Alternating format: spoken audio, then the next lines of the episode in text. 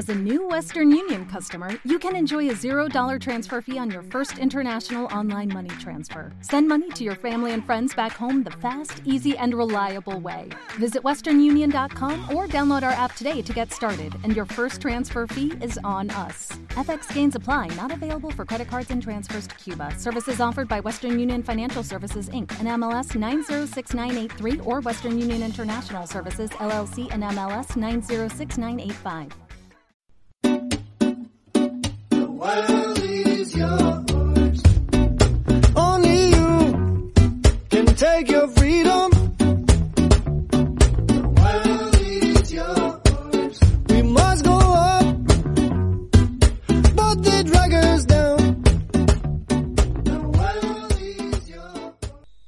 Hola Idoya, hola Alex, ¿cómo, cómo estáis? ¿Cómo va todo?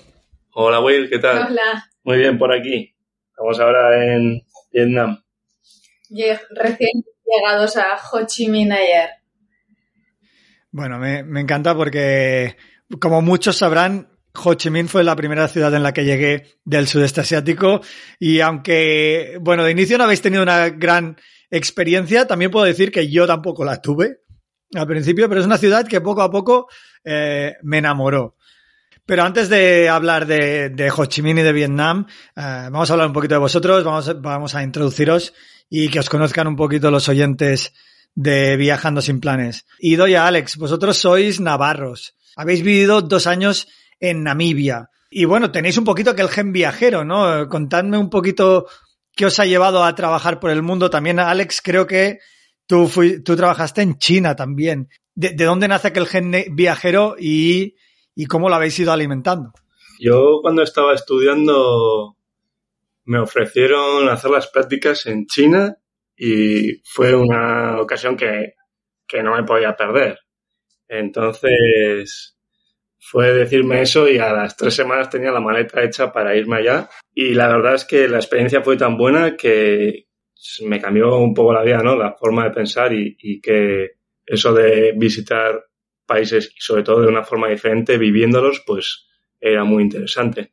O sea, tú, digamos que tu vida viajera, ¿no? Tu primer viaje o tu primer cambio vital vino de un Erasmus de alguna forma, pero en lugar de ser en Europa era directamente a China.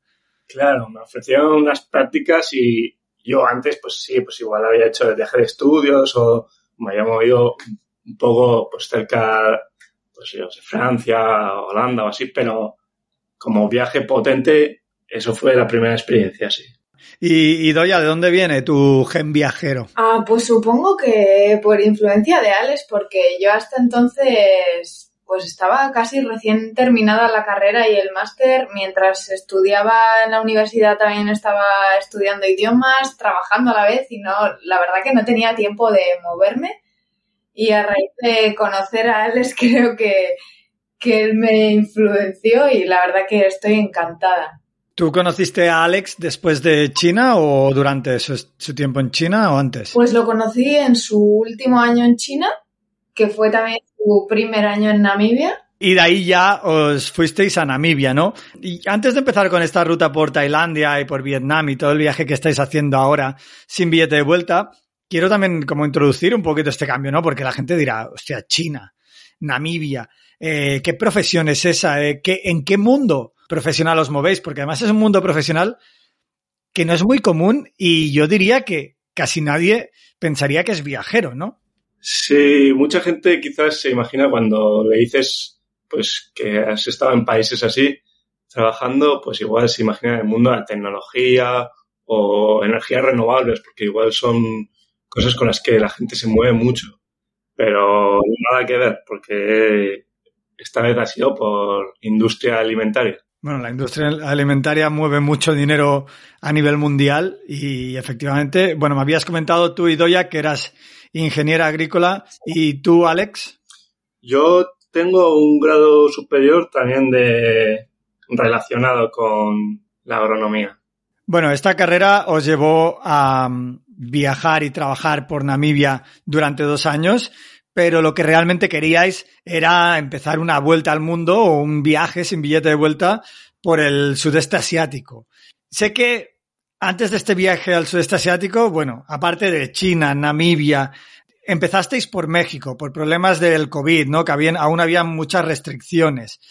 Ahora que estáis en el sudeste asiático, ¿qué os aporta esta zona del mundo que no os ha aportado ni el sur de África, ni el centro de, América, ni España? Pues hace tres años hicimos un viaje de un mes en el que vimos un poquito de Tailandia, Vietnam y Camboya y creo que desde entonces esta zona nos dejó enamorados y siempre habíamos tenido las ganas de volver.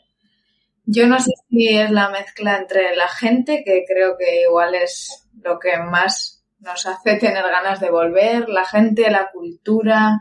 Sí, creo que el, choque cultural que podemos tener en Occidente y, Asia es, es brutal y, la verdad es que son países muy amigables, muy, muy cercanos, que, que te tratan tan bien que, que siempre quieres volver, ¿no? Y dentro del sudeste asiático decidisteis empezar por Tailandia.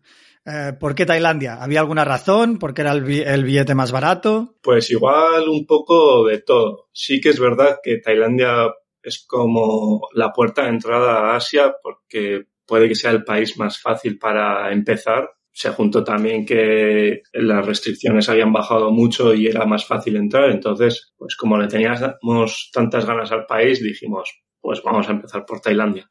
Bueno, esas ganas evidentemente eh, entraban también alimentadas por esos tres años de pausa, ¿no? Entre vuestro viaje del 2019 a Tailandia y vuestro viaje, pues de ahora mismo, ¿no? En, por el país. ¿Qué os habéis encontrado? ¿Que os ha sorprendido o que os ha parecido diferente de aquella Tailandia que recordabais o que imaginabais y, y la de ahora? Quizás creo que lo que más nos ha chocado es la, la, diferencia en cuanto a cantidad de turistas se refiere, ¿no? Ha habido sitios que realmente nos ha chocado verlos sin gente. ¿Como cuál? Como tal, Bangkok, que fue el punto de llegada a Tailandia, el llegar y ver, no sé, lo típico de Khao San Road o el Gran Palacio, que la, última vez estaba llenísimo de gente y verlo que pues lo justo había unos pocos locales o unos pocos turistas y estar solo en esos sitios, bueno, solo no, pero con muy poca gente, pues choca un poco, la verdad.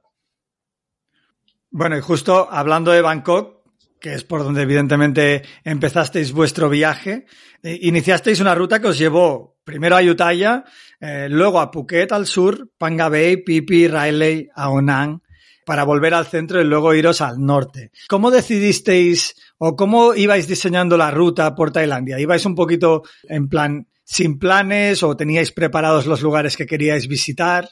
Hombre, es verdad que eh, sabíamos de sitios que teníamos que incluir en nuestra visita, pero... ¿Te está gustando este episodio? Hazte fan desde el botón apoyar del podcast de Nivos.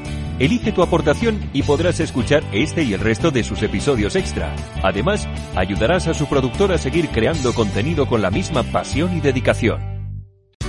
Here's a little known fact. Almost half of all waste generated in Montgomery County comes from businesses, organizations, and government facilities.